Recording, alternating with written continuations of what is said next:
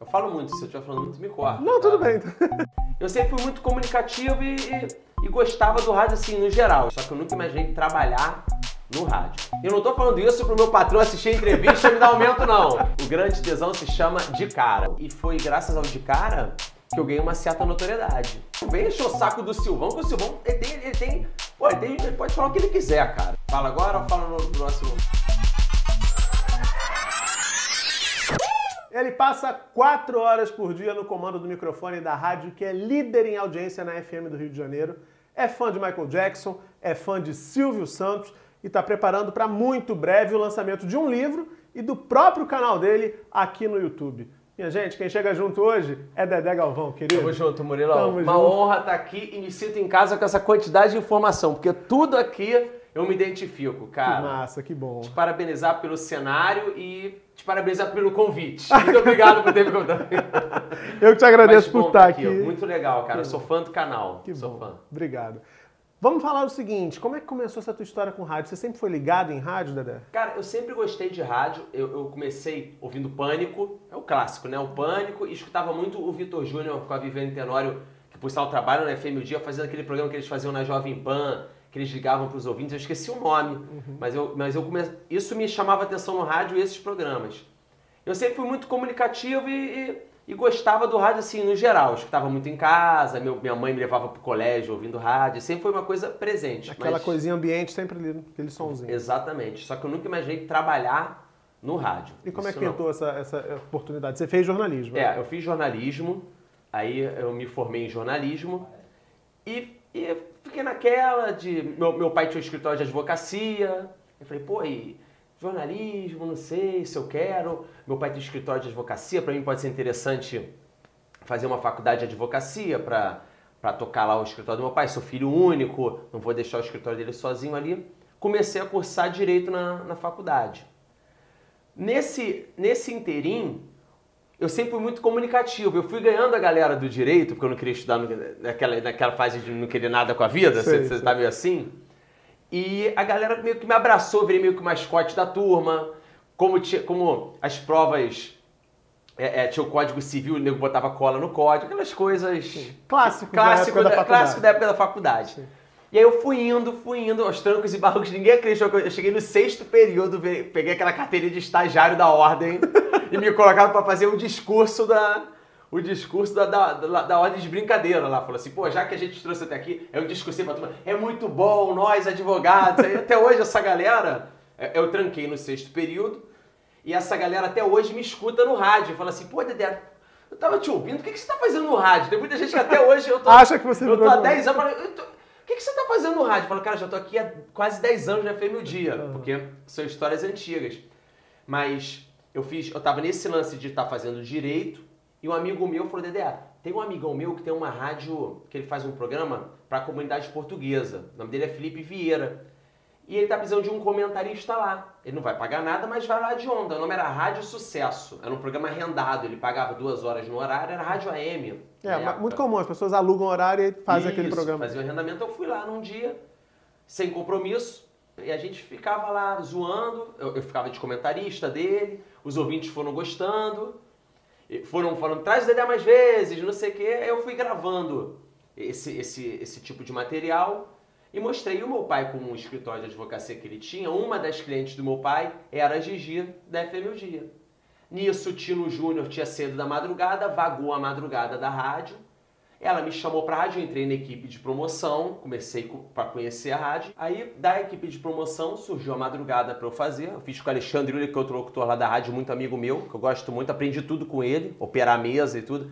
Na vida tem que ter gratidão. E as pessoas acham que nesse meio estão carentes de gratidão. É as pessoas esquecem. Eu devo muito ao Alexandre Uli porque ele me ensinou a operar a mesa, me deu o ritmo de locução da rádio. Porque quem escuta FM sabe que o locutor de FM parece que ele acordou milionário todo dia. O cara tá Exatamente. feliz, tá naquele tesão danado. E depois eu quero saber de você como é que você faz nos dias em que a vida não tá bacana É. e você tem que mostrar essa animação. É, você, você tem que estar animado. Mas na FM o Dia é fácil. Porque a FM o Dia, a gente vende que ela é a rádio da alegria. Mas ela é uma rádio da alegria, ela é de dentro pra fora. Então a gente consegue ser alegre. Não tem como você entrar naquela rádio Mesmo que teu pai esteja passando um aperto, mesmo que você esteja endividado, mesmo que você tenha tomado uma fechada de carro antes, alguém tenha batido no teu carro, terminado o namoro, você entrou naquela rádio, cara, não tem explicação, é uma energia. Eu não tô falando isso pro meu patrão assistir a entrevista e me dar aumento, não. Mas é porque é a rádio da alegria. Todo mundo ali trabalha alegre, todo mundo trabalha por um, por um bem comum. Sabe aquelas paradas, não é igual o Google, que você vê com o negócio de sinuca. É, jogando videogame ali na hora. Não é isso. E aí fica mais fácil parecer no ar tão feliz que de fato você tá feliz. Exatamente, a gente tá feliz. E aí você estava me contando que começou na madrugada, e aí eu quero te perguntar desse desafio, porque o público da madrugada é um público diferente do público do horário que você tá. Ele tá no ar hoje das 4 às 8 da noite, Sim. com um programa de funk, com Exato. DJ Tubarão. Na madrugada, o que que pinta? Na madrugada é mais, eu acho que é mais, é, é mais o, o porteiro, é mais o segurança, é mais aquele cara que tá no bar ouvindo, é o cara que tá na barraca de cachorro quente, trabalhando à noite, é mais a galera que tá trabalhando. Então você pode fazer um programa mais voltado para enquete. Você usa o elemento da internet para fazer umas votações, fazer um debate, você consegue falar mais, você tem mais horário para falar. Na madrugada eu acho que a música é mais brinde. Você dá música mais de brinde. Toca música, mas tem a falação. Você é mais comunicador, então, na madrugada. Comunicador na madrugada. No horário de 4 às 8, tirando as rádios de notícia, as rádios musicais de 4 às 8, elas não têm como inventar muita coisa. É o feijão com arroz. De 4 às 8 é boletim de trânsito. De 4 às 8 é brinde de, de promoções que estão acontecendo é, na rua. Né? A minha equipe de promoção está em tal lugar. Sim. O trânsito agora está assim. E liga para cá que você tem um brinde tal. E tocar música. Porque você tem breaks comerciais muito grandes, porque você tem um compromisso comercial muito grande, que é o filé mignon da rádio. O filé mignon da rádio é aquela manhã ali, mas a sustentação vem à tarde. Sim. À noite você já relaxa para fazer o, o entretenimento. Então eu acho que a diferença de você fazer uma rádio de tarde para madrugada principalmente é você trabalhar a otimização do tempo. É cronometrado. E aí que está a grande diferença. Você tem pouco tempo para falar e é como você vai falar diferente em tão pouco tempo. É muito difícil. Você só tem um minuto, um minuto e meio para dar aquele colorido. Porque como eu trabalho no horário do funk, é, é um DJ, é, ele vai tocar as músicas, vai jogar para mim, eu já vou chamar o break comercial. É pouco, então você tem que fazer do pouco muito. Naquele momento ali que é pouco, aquele espaço que é pequeno, você tem que fazer seu diferencial, né? Exatamente. E qual foi o grande tesão do rádio pra você? Porque assim, a gente tá falando de 10 Aham. anos de história, né? Sim, o, o grande tesão se chama De Cara. o De Cara, cara, foi sensacional. Eu, eu brinco que o De Cara, ele me... Eu agradeço aqui eh, ao Léo, o Léo Dias, por ter feito parte do projeto, né? Que foi ele que, que levou pra rádio e, consequentemente, a rádio me chamou. Agradeço ele ter deixado a, a coisa fluir, porque como o projeto era dele, ele poderia ter escolhido qualquer pessoa, nem pedir um locutor da rádio, podia me colocar na função de locutor, mas só operando a mesa e ele, ele tocar. O De Cara começou com ele, com a Antônia Fontinelli e comigo. E assim, foi, e foi. Se você botar no YouTube, você vê vídeos assim. é, foi Já a transgressão do rádio. É, é a transgressão. Eu acho que nunca existiu um programa de rádio como o de cara. Foi assim, sensacional. Muita história inusitada, eu imagino. O que, que aconteceu de mais surpreendente? Muita história. Ó, mais surpreendente foi o seguinte: o de cara começou da seguinte maneira. Primeiro episódio do de cara. Eu, Léo Dias, Antônia Fontinelli e a convidada Suzana Vieira. Pra começar, Suzanão. Já chamou o Suzanão, pimba.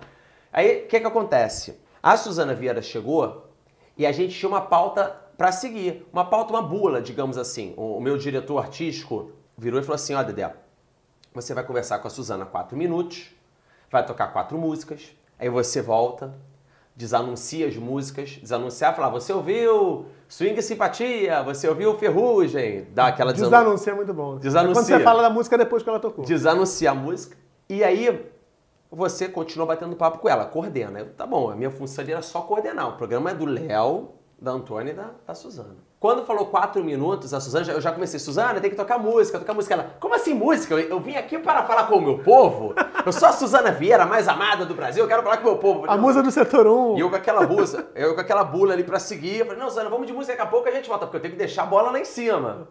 Aí voltou. Aí voltou do break comercial, música. É, E ela já e ela no- no- nos bastidores do estúdio já assim. Mas eu quero falar, Léo. Você me chamou aqui pra falar. Não tem nada pra comer na rádio, não. A rádio não trouxe nada. Eu quero comer um japonês, não sei o que, não sei o que. lá. E, e a Suzana, ela é vizinha da a casa dela é porta com porta com a casa da dona da rádio, a Gigi de Carvalho. Então ela tem muita intimidade, além de tudo. E ela tem. Eu acho que a Suzana tá num patamar tipo Silvio Santos. Ela tem habeas corpus pra falar o que ela quiser. acho que passou de 70, nada contra a idade, pelo contrário, mas tem habeas corpus. Não dá pra. Eu acho que ele se sente exatamente nesse lugar. Tanto a Suzana que você tá falando, quanto o próprio Silvio Santos, eles estão aí. Não vem encher o saco do Silvão, que o Silvão ele tem. Ele tem Pô, ele, tem, ele, pode falar o que ele quiser, cara. Ele tá acima do bem e do mal pra mim. Eu, ah, outro dia o Silvio é gordofóbico. Ah, o Silvio é isso. Pô, ele pode falar o que ele quiser, cara. Pra mim o Silvio tá acima do bem e do mal. É, o cara da televisão. E ele tá numa fase que ele pode falar tudo. Mas enfim, a Suzana virou, quando voltou da música, e falou assim: Olha, a impressão que eu estou tendo aqui é que eu estou na minha casa transando e chega o entregador de pizza, o entregador dessas músicas, eu quero falar, o entregador tá incomodando. Ô Gigi, você não me chamou nessa rádio pra falar? Eu quero falar, eu quero falar. Assim, aí a Gigi, a dona da rádio... Tava ouvindo. Tava ouvindo. E, e, e, a Gigi é muito. É aquilo que eu te falei da rádio, se a rádio da alegria não. Eu quero ela falando, libera geral. E aí ela deu uma mudada na bula do programa. A partir dali, que daí tá o sucesso do De Cara. O De Cara foi a primeira vez que a Fêmea o Dia se propôs, num horário que tocava mais música, abrir mão da música, que é o santo grau da rádio realmente, e dar 15 minutos de cada bloco pra gente falar. E com 15 minutos a 20 minutos de bate-papo, com o Léo Dias na mesa, com a Antônia Fontinelli e com os convidados, saíram coisas memoráveis. Peneira não, vambora. FM o dia, boa noite. Eu queria que bandido também ligasse pra cá, gente. Gente, bandido também. Polícia e bandido, pode ligar. Por isso que mudou pra fofocalizando. Quem é agora? Não, agora tem o Décio Pitinini. Desce o pitinini lá, lá, lá, lá, lá, lá, lá, lá, lá, lá, lá, lá, lá, lá, lá, lá. Deixa eu falar, deixa eu falar. Aí é o seguinte, aí, sabe o que eles falaram na reunião de pauta? E o Léo Dias lá, Deixa lá, eu lá, lá, falar lá, sério, porra. lá, Só lá, interromper lá, de lá. novo. Agora, a pergunta que não quer calar. Que o ego não fala daquele ator novinho que tem namorado e é fotografado dando crise de ciúme no meio da, da- do Baixo Gávea? Saiu a briga do Léo com a Antônia, saiu briga minha com a Antônia, que a gente brigou no programa, e a Antônia saiu do programa, e a gente hoje é grande amigo, a gente brigou no ar da rádio, porque ela, ela tinha ido no. Ela tinha ido no Amaury Júnior e acho que falou mal da Anitta. Aí os ouvintes da Anitta ligaram Os xingando fãs ela. da Anitta. É, ligaram xingando a Antônia. Aí Antônia ia xingar de volta, eu cortei o microfone dela, ela gritou comigo, eu gritei com ela, o pau cantou no estúdio. Aí Antônia pediu demissão, não pediu demissão, não, pediu pra sair, eu não quero mais isso aqui não. Aí entrou o Gominho, aí ficou eu, o Léo e Gominho. Aí foi, foi essa, essa, essa junção. E o Léo levou grandes convidados. O de cara teve como qualidade, eu acho que nenhum programa de rádio levou tantos convidados. Ele levou Sabrina Sato e Wesley Safadão no mesmo dia. Levou o Boni, o Fabrício Carpinejar. Ele levou um cast muito legal, É, com bastante muita gente, tempo, né? né, para você conversar, desenvolver. E graças a Suzana, porque foi a Suzana que que Abriu deu essa esse- porta. abriu essa porta. E para um cara que era comunicativo, como você se descreveu logo no começo dessa conversa, ter essa oportunidade, esse espaço para poder exercitar isso, deve ter sido realmente um. Tá vindo, né? No parque de diversões. Foi muito bom e foi e foi graças ao de cara que eu ganhei uma certa notoriedade de das pessoas me verem, as pessoas começaram a me ver. É porque o programa, esse é um diferencial, o de cara ele era transmitido para a internet Isso. também, mas não daquele jeitinho que a Jade faz, com aquela câmera lá no alto. Não, as câmeras estavam ali mesmo mostrando É, vocês. a, a história do- da transmissão do De Cara também é curiosa. O De Cara com a Suzana Vieira ele não tinha transmissão. A FM Dia nunca tinha feito transmissão para YouTube de programas. Eu não digo transmissão você botar uma câmera e botar ao vivo. Transmissão você editar um programa. Foi quando foi o Eurico Miranda. Porque o Eurico Miranda foi lá e tava. Eu não sei o que, que o Eurico Miranda falou. Ele falou alguma coisa sobre gay. Eu não lembro qual foi a, a pauta. Eu não lembro nem se foi sobre gay, mas acho que foi. E reverberou em todos os veículos. O UOL deu, o Globo.com deu, que na época existia o falecido Ego. e aí, a rádio ficou assim, gente, a gente não pode. Começaram a ligar na rádio para pedir o dedo duro, pedir a gravação do programa em áudio. E a rádio pensou assim, pô, como é que eu vou mandar um áudio? Eu tenho que ter uma imagem disso que aconteceu. E aí a rádio começou a criar, isso é mérito também da equipe de marketing da FM o Dia, criou um mecanismo de filmar próprio nosso. Botou uma câmera aqui, como vocês têm aqui. A gente não tinha essa expertise. Foi feito meio que, que de, de improviso e deu certo. É, trocaram pneu com o carro andando e foi. Né? E exatamente. Aí, a partir dali, a gente ganhou o YouTube. A gente viu o que, que era o universo do YouTube, né? Porque é fascinante, né, cara? É, Assim. Ele é viciado na Eu internet. sou viciado, eu gosto muito. O que que mais você gosta na internet? Cara, eu gosto de tudo. Eu, eu sou viciado desde ficar lendo comentário maldoso de hater no, no, no, no G1. Isso faz mal, isso adoece. Não, de, de hater e de, de- de- Porque te- tem dois tipos de hater. Eu não gosto do hater verdadeiro. O hater verdadeiro é aquele covarde que ele se esconde atrás do computador, Um perfil Pro- anônimo. Muito anônimo, numa figura anônima, pra te ofender do que eu creio que ele é ou das frustrações que ele tem. Esse eu não gosto. Mas eu gosto do cara que ele simula ser um hater só pra gerar um. um- um- com sarcasmo, sem ofender ninguém, pra gerar um debate. Por exemplo, vou, dar um exemplo aqui. Eu não sou de esquerda, de de- mas o cara entra numa matéria do Lula. Aí ele entra lá e fala assim: é, é, fala, nós, venezuelanos, venezuelanos, adoramos você, Lula, venha nos visitar. Nós estamos aqui já junto com Maduro, organizando movimentos. Você vê que é sarcasmo, você vê que não é venezuelano, você vê que ele está usando dos- da- das brigas de esquerda e de direita para gerar aquele. Sabe assim, tipo, ele entra em qualquer notícia, ou eu sou cirurgião por exemplo, sai assim, a, a é, é, é um humor meio negro, sai aquela parada do André Surak, lembra que André Surak Sim, assim? sim, o cara fala, eu como cirurgião plástico não vi negligência nenhuma nessa cirurgia. O cara que quer só causar. Ele Né? dá causada. Esses eu acho engraçado. Eu não acho ele um cara do mal. Eu acho que ele entra pra causar. Faz parte um pouco também você ter a brincadeira. Porque a galera tá muito também do politicamente correto e não tá podendo nada. Eu acho que não pode realmente a pessoa ser ofensiva e ser escrota com outra na internet. Mas isso eu não vejo como ofensivo. Isso eu vejo como aquele cara que ele sempre entrou na internet pra zoar. Ele entrava na internet pra, pra brincar. Isso pra mim é brincadeira. Não tem Agora- ofensa. Você falou do comentário, isso é uma coisa que te agrada na internet. Comentário, YouTube, YouTube, tanto que ele chegou no canal aqui. Exatamente, vendo. cheguei vendo. Gosto muito de Instagram. Analiso muito esse negócio de algoritmo, o que, que o Instagram dá. Outra coisa que eu fico pesquisando no Instagram é se a pessoa comprou, comprou Seguidores, like. comprou seguidores. Isso eu tenho um vício. Principalmente quando eu acordo de manhã eu vou no banheiro. Quando de manhã eu vou no banheiro, dou uma fuçada na timeline e falo, não. Esse número não tá batendo. Ele tá com 15 mil likes e dois comentários na foto. Deixa eu ver se tem libanês curtindo. Não, tem o árabe. Vai ter árabe. Tem árabe aqui. E agora as empresas, o que as empresas estão fazendo, pelo que eu percebi? Elas pagam sua publicação, esses public posts, né? Mas elas mandam você passar o número do stories, porque o stories não dá pra você falsificar. Aquele, aquelas visualizações do stories Não tem fazendinha pra ver story. não né? tem fazendinha chinesa pra ver stories. Então o cara pede, pô, me manda teu stories aí, publica isso 8 da manhã e eu quero que você me mande stories 8 da noite. Porque aí a pessoa vai ver, a empresa vai ver quantas pessoas Aí visualizaram. o cara vai pegar aquele digital influencer de um milhão de seguidores e vai falar, nossa, só duas mil visualizações? Mas o cara ali com 50 mil seguidores me deu 4 mil. Ali você vê a verdade. Ali acho que você não compra. E ele investiga isso de manhã no banheiro. É o né? CSI do Instagram. É o CSI. Se você estiver comprando, eu tô de Mas eu gosto muito. E, e é legal você estudar a rede, né? A, a rede social. Porque eu acho, cara, que é o futuro. Eu acho que quem não, não tá atento pra rede social tá, tá, tá assim, tá boiando. É o que eu falei aqui pra você quando eu cheguei. Sim. Eu falo muito, se eu estiver falando muito, me corta. Não, tá? tudo bem. Mas assim, é engraçado pensar que acho que há 11 anos atrás, tu não tinha nem iPhone. Não, imagina. Até que, acho que a gente foi uma geração que a gente pegou a tecnologia. A gente não pegou nem ela sendo, ela entrando na nossa vida devagarzinho. A gente pegou ela, tipo assim, Atropelando. Tomando, tomando uma tijolada na cara. A gente ainda tá assim, sem saber o que tá acontecendo. É, é. E, e- e tem muita gente, por exemplo, eu lembro meu pai, por exemplo. Usar- meu, meu pai, ele não sabe usar o vídeo, ele não sabia na época usar o videocassete. Mas isso não influenciava ele tanto. Eu Acho que proporcional hoje, o cara que não sabia utilizar um videocassete antigamente, não sabe utilizar uma internet hoje em dia, cara, esse cara, ele é muito mais dinossauro do que o que não sabia utilizar um videocassete, por Sim. exemplo. Esse cara tá, tá, tá aquém de tudo. Porque o videocassete era uma função muito limitada e específica. Isso. A internet tá em tudo. Isso. E, Né? e é tão difícil de usar pra quem não sabe quem não- e quem não, não se aperfeiçoou, vamos dizer assim, que não acompanhou a tecnologia, que se isolou, do que o videocassete.